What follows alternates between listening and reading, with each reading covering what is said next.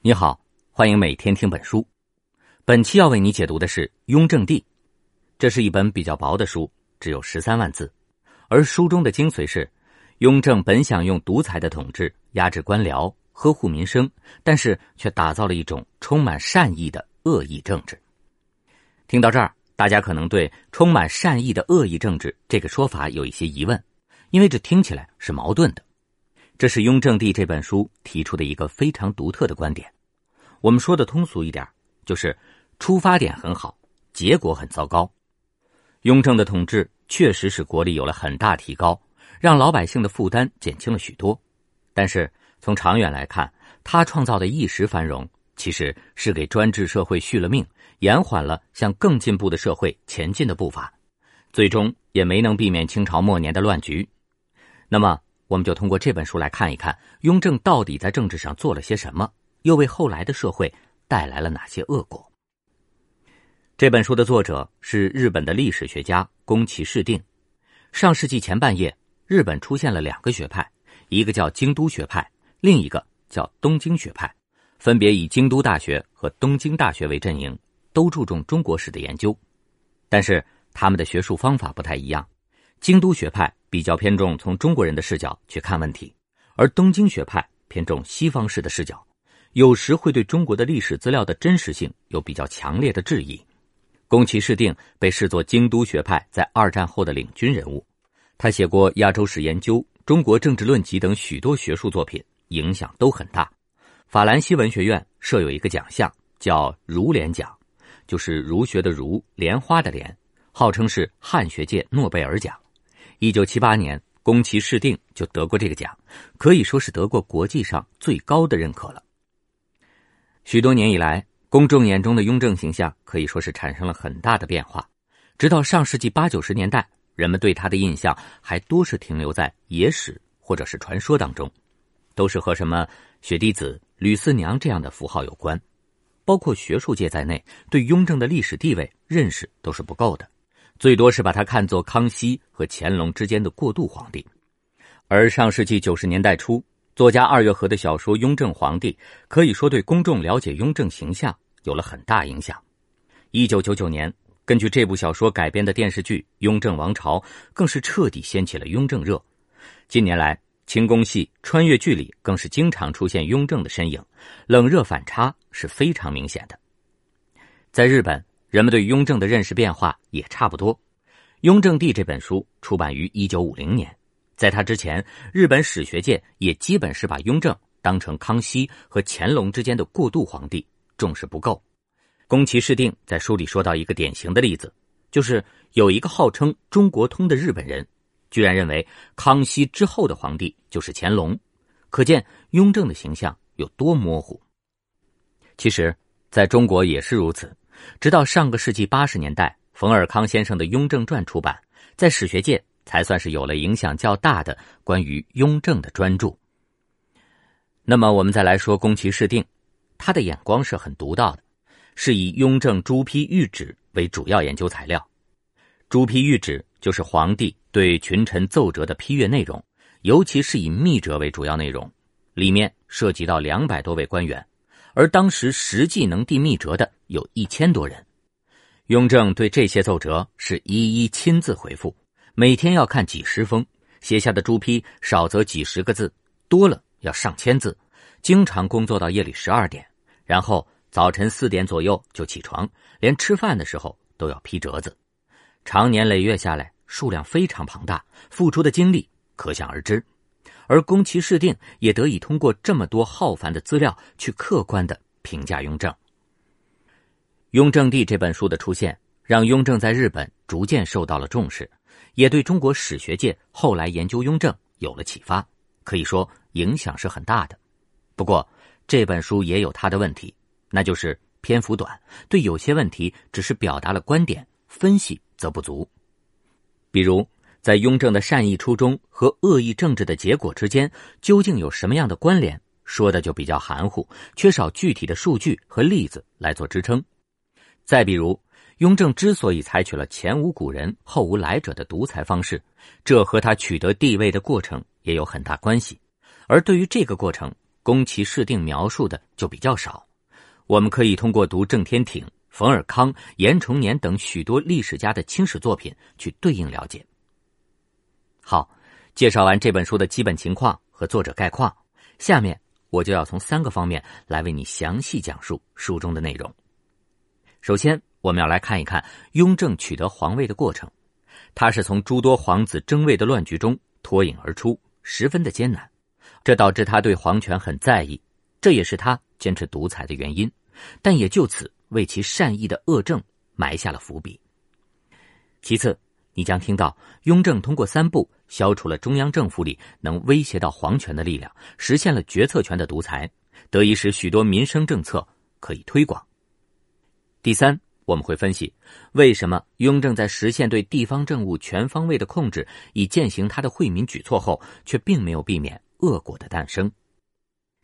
好，我们先来说第一个内容。雍正是如何取得皇位的？康熙晚年出现了诸多皇子争皇位的局面，至少涉及了九个人，民间习惯称之为“九子夺嫡”。这个过程开始于康熙的皇太子胤禛被废。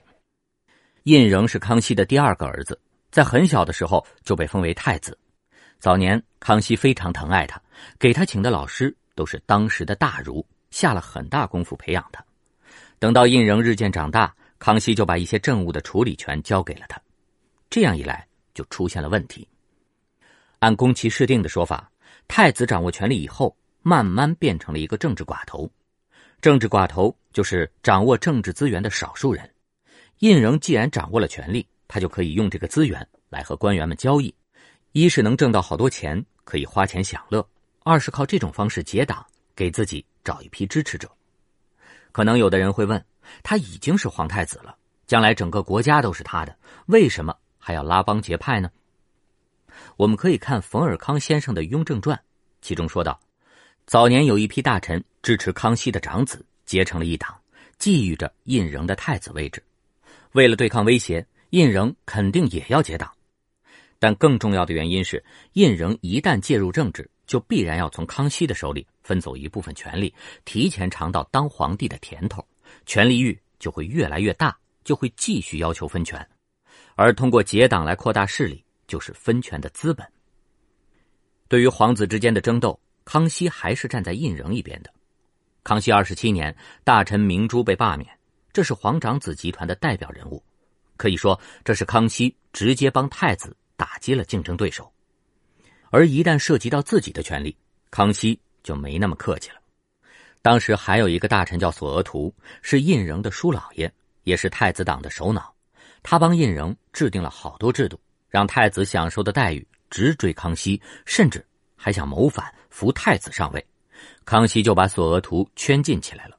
虽然没有波及太子，但父子之间的裂痕已经出现，互相怀疑、防备，而这就导致了康熙晚年两度废掉胤禛的太子之位。公开的理由是。太子不听祖训，性格有缺陷等等，实际上是发现胤禛要谋反，就打掉了威胁自己权力的人。康熙与太子之间的隔阂，给了其他皇子觊觎皇位的机会。当时的四皇子胤禛，也就是后来的雍正，就是其中之一。起初，胤禛不是最突出的皇子，康熙的第八、第十四等几个儿子都比他有影响力，尤其是皇八子胤祀。在大臣中的人望很高，在第一次太子被废的时候，康熙曾要求百官推举新的太子人选，结果胤祀获得了高票，这让康熙既惊讶又害怕，怕这个人脉广泛的儿子成为新威胁，所以疏远了他。但胤祀受拥戴这一幕，应该说给胤禛留下了深刻印象，我们后面会做一些解读。那么，胤禛是如何获得康熙看中的呢？宫崎市定只说。是因为他从小在皇后身边长大，康熙对他比较了解，而冯尔康等学者的著作则认为，胤禛善于揣摩康熙的意思，总是刻意迎合父亲，博得了康熙的好感，且表面上和兄弟们保持友好，私下里却也结党，把自己的门人，比如年羹尧等，都安排在了重要的岗位上，培植势力。至于政务处理，胤禛讲究的是严刑峻法，提倡以权威来管理。做事比较务实，而这可能对了康熙的心思，因为史料记载，康熙曾经告诉大臣，自己会选择一个坚固可托的人继位。什么是坚固可托呢？就是性格刚毅、能托付大事的人。后人认为，这说的其实就是胤禛。总之，胤禛的八面玲珑加上政务才干，让康熙越来越重视他。比如，在康熙的最后几年里，许多重大的祭祀活动都是由胤禛代替他去的。一七二二年，康熙去世，胤禛继位，就是雍正皇帝。很多人说雍正继位的过程有嫌疑，但是多数历史学家认为雍正合法继位的可能性是相当大的。要知道，康熙晚年腐败丛生，朝廷上下被争夺皇位的事情牵扯了很多精力，国力渐衰，清朝确实需要一个铁腕人物来治理。所以，宫崎市定认为雍正继位是水到渠成的事情。九王夺嫡的过程太艰难了，这给了雍正很大的刺激。登位不久，他就设立了秘密建储制度，就是在生前秘密指定一个继承人，写好诏书，找个地方封存起来，除了自己，谁都不能打开。将来自己过世，诏书会宣布继承人是谁，而这等于是宣布了对皇权的绝对控制，谁也不要惦记，除非我死了。这样做，一是可以避免立太子，不会出现有人与皇帝争权的现象。二是防止儿子们像自己那一代一样兄弟相争，不干正事，影响国家的正常运转。对雍正日后推行民生政策而言，这一制度排除了很大的政治干扰。但必须指出的是，在满人早期的政治形态里，首领是由实力强大的族长等人选出来的，且不能擅自指定继承人，因此带有原始民主的性质。康熙在第一次废太子之后，曾让拜官。推荐新太子的人选，多少还有那么一点点民主色彩，而到了雍正这里，指定就变成了皇帝一个人的事情，谁都不能给意见。从政治文明的角度来说，这是不利于社会进步的制度。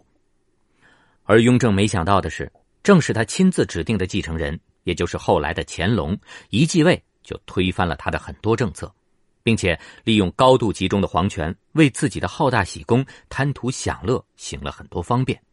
比如乾隆自诩的十全武功就是个例子，有的仗可以不打，皇帝非要打也没办法，把国家的经济都拖垮了。而且，也就是在乾隆时期，由于政策的放宽，让雍正一直避免出现的腐败、官商勾结等现象越来越严重，清朝的衰败也就此开始了。因此，我们甚至可以说，秘密建储就是雍正那种充满善意的恶意政治的开始。好，以上这些就是我们要说的第一部分的内容，那就是胤禛凭借八面玲珑的处事方式获得了康熙的好感，积蓄了自己的政治力量，谋得了皇位。其中的艰难使他对皇权的掌控格外谨慎，很快就设立秘密建储制度，迈出了独裁的第一步，同时也埋下了清朝衰败的种子。接下来，我们就来介绍第二个内容，就是雍正如何通过三步。消除了中央官僚里能威胁到皇权的力量，实现了决策权的独裁。第一步是打击以兄弟为首的皇室宗亲对手。宫崎市定说，中国式的独裁皇帝是没有兄弟的，只有臣子。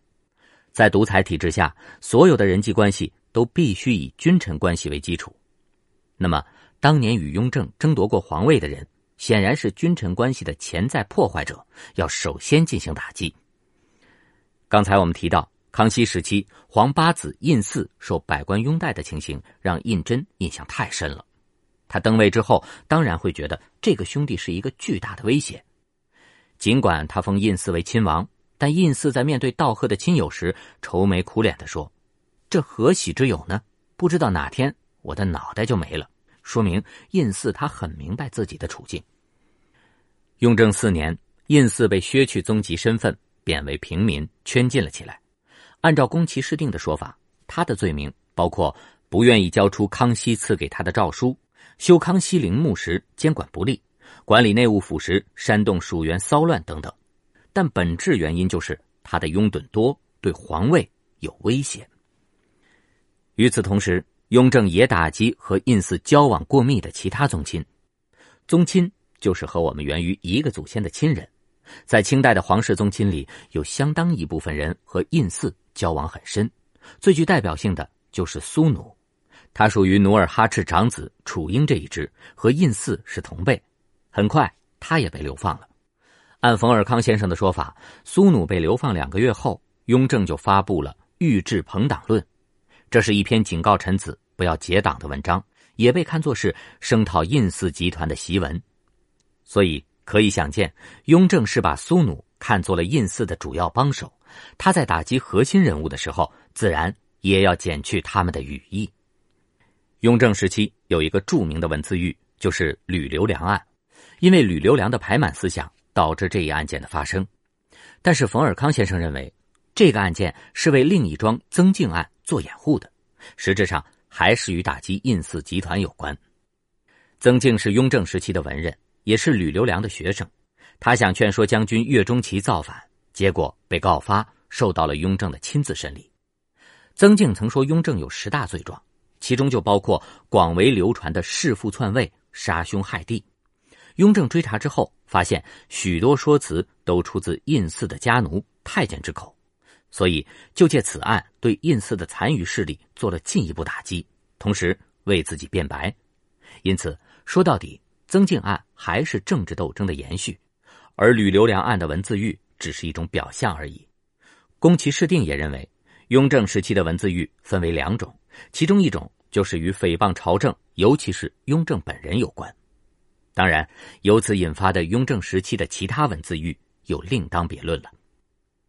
好，我们再来看雍正实现决策权独裁的第二步，就是打击结党的权臣。雍正继位以后，本来建立了一套由自己的亲信组成的班底，其中很重要的两个人是年羹尧和隆科多，但是他们很快就恃宠而骄，结党营私，严重侵犯了皇权。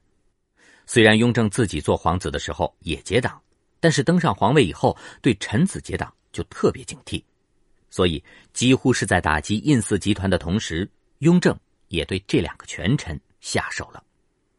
年羹尧在雍正初期率兵平定了青海，功劳显赫，也因为如此，他得到了非同寻常的信任。西部地区的人事安排，上到总督和巡抚，下到县官这种低级别官员，所有的任用都听他的。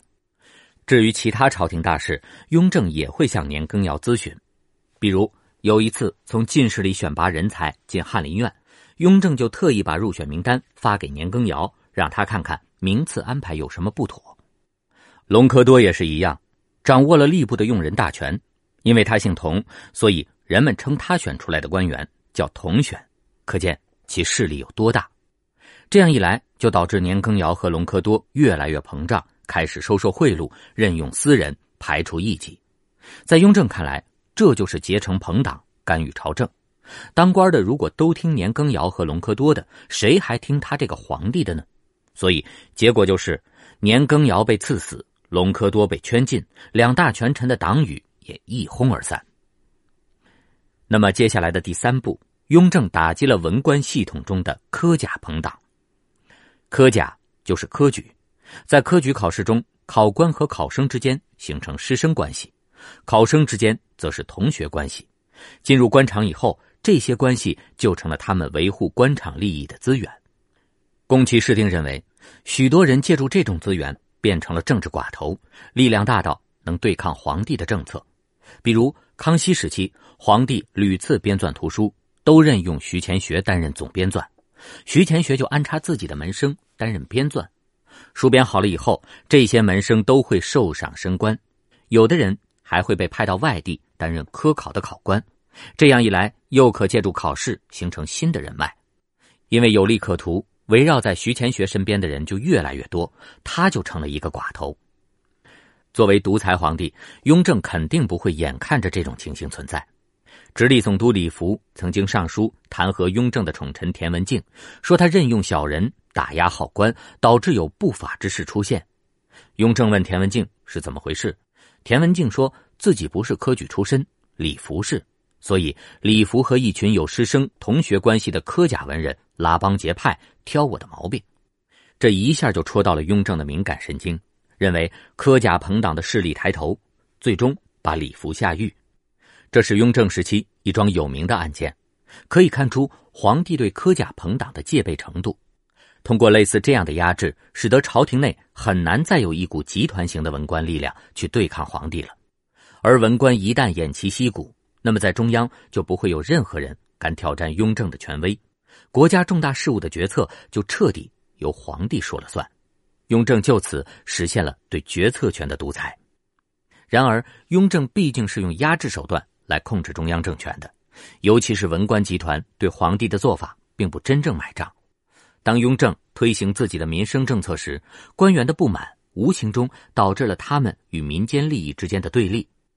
在雍正去世之后，乾隆认为父亲对朝臣太过严苛，决定采取宽仁风格，并且废除掉雍正一些压制官绅的政策，以获得后者的支持，而这就引起了这群官僚的反弹。那么那些民生措施遭受的攻击就可想而知。比如，雍正要求举人共生。也要服徭役，就是从事各种劳动。但乾隆元年二月，皇帝就免去了这个政策。那么这些徭役转嫁给谁呢？只能是老百姓。所以可以说，雍正一时的胜利，最终仍然是由老百姓来买单的。好，以上就是今天的第二部分内容，就是雍正通过打击皇室宗亲里的对手，以及权臣和文官系统中的朋党势力，从上到下的消除了中央政府里。威胁皇权的所有力量，实现了决策权的独裁。他推行民生政策的一大障碍被去掉了，但暂时的压制也为后来的政策反弹埋下了伏笔。接下来，我们说说今天的最后一个内容，就是为什么雍正在实现对政务全方位的控制，以强力推行他的民生措施后，却并没有使百姓的利益长久的获得下去。在控制中央的决策权之后，雍正把视角。转向了地方，他对这些官员的控制主要是通过密折和养廉银制度来实现的。首先，我们来看密折。密折就是秘密的奏折，这种东西在康熙年间就有，雍正则把上折的范围扩大了，既有大臣，又有地方的小官。密折可以用来了解民情，还能考察地方官员。雍正甚至要求上密折的人彼此告密，以进行监控。他对亲信李卫这样的臣子都不放心，询问别的官员李卫的操守如何，而这使得官员不敢隐瞒任何情况，因为他们不知道还有谁向皇帝提供信息，万一有所隐瞒并被发现，那就倒霉了。我们再来看养廉银制度，顾名思义，养廉银就是朝廷出钱养着你，用高薪保证你不用去贪污受贿。那么养廉银从哪里来呢？主要是从号县归公而来。什么是号县归公？在地方征税的时候，把征收来的碎银子融化，重新铸成银锭，上交国库。而地方官告诉老百姓，这个过程里银钱会有损耗，叫做火耗，所以老百姓得多交点钱，把损耗补出来。其实这就是在正税之外加收的税，是地方上为了维持自己的运转，尤其是给上司送礼而收的。加征的税有多少，全凭各地自己定。有的地方征的特别高，老百姓负担就非常重。而号县归公，就是由政府统一支配火耗，其中一部分发给各级官员当养廉银或者补财政的亏空，但绝不能用来给上司送礼当招待费。号县归公变相的承认了附加税，但由于减少了很多不该有的支出，所以和康熙时期相比，火耗的征收比例非常低。减轻了老百姓的负担，对当时的百姓来说是有益的政策。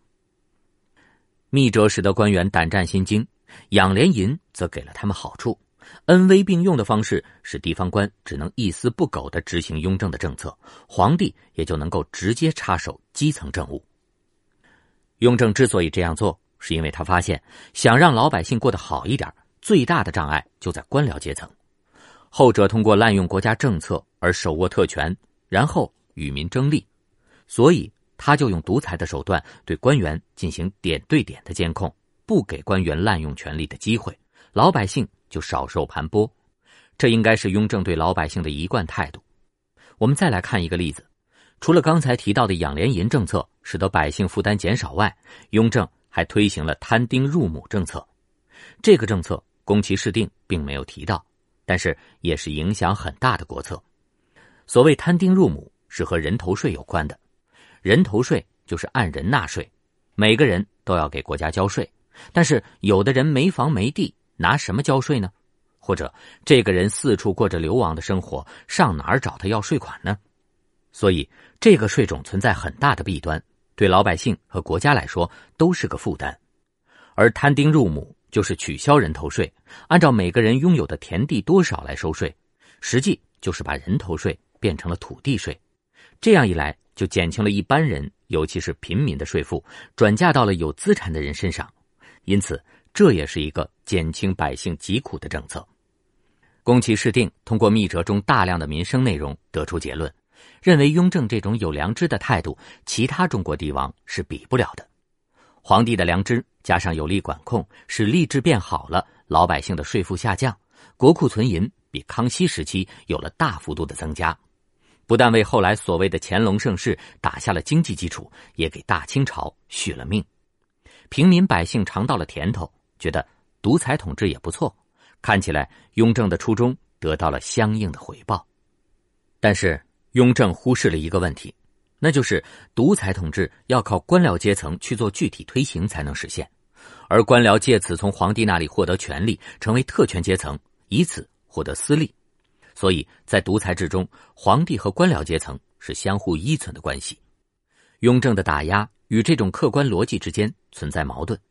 他活着的时候。可以凭借超人的精力实现全面管控，相当于自己把地方官的活都干了，官员只能忍气吞声。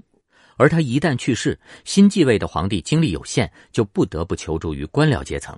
那么后者长期积累的不满就借机爆发出来，逼着朝廷采取新政策。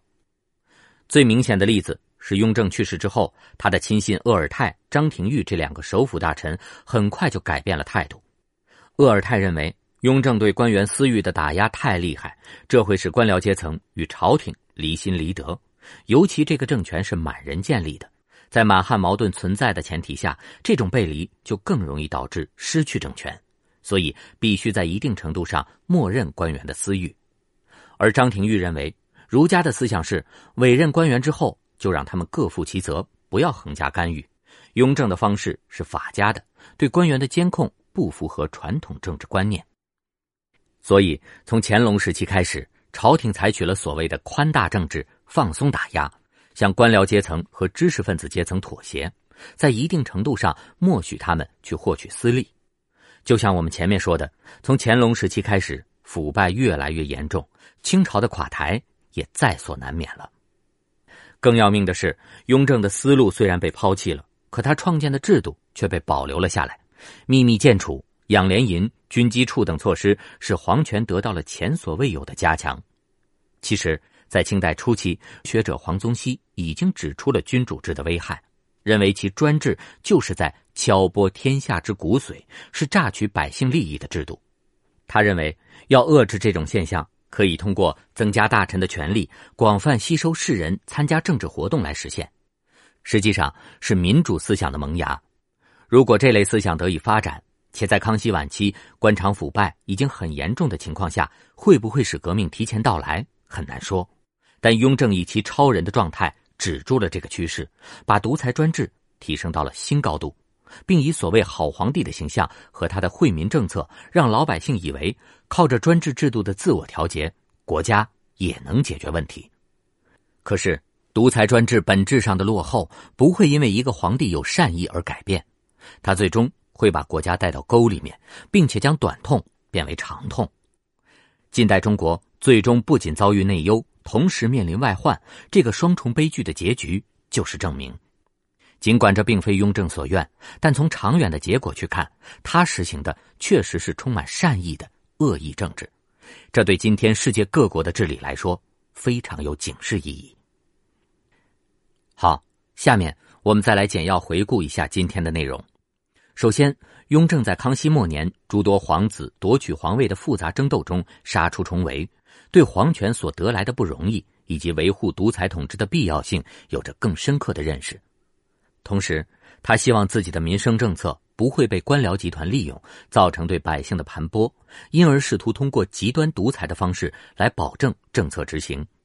因此继位之后，他打击皇室宗亲中的对手，抑制臣子中的朋党，打击所有能对抗自己的力量，将中央决策权牢牢掌握在手中。